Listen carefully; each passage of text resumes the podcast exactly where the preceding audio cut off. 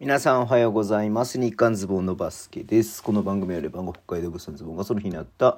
日本バスケ情報を拾っていきます。上長長長4月の17日号ですね。はい。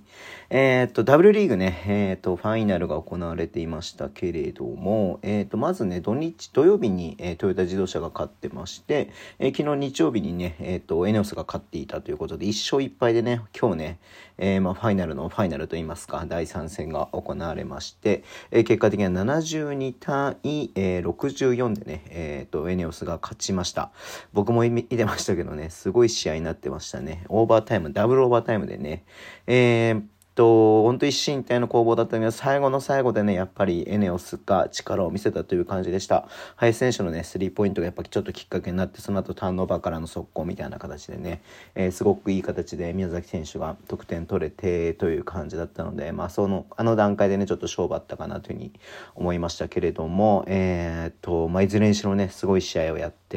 えーエネオスの皆さんね、えーと、優勝おめでとうございます。4期ぶりかな？2018-19に優勝して19-20はコロナの関係で途中でね、えー、とシーズンが終わってしまって、えーで2021と2122はね、えー、とトヨタ自動車がねアンテロプスがねえ優勝していたということだったんでうん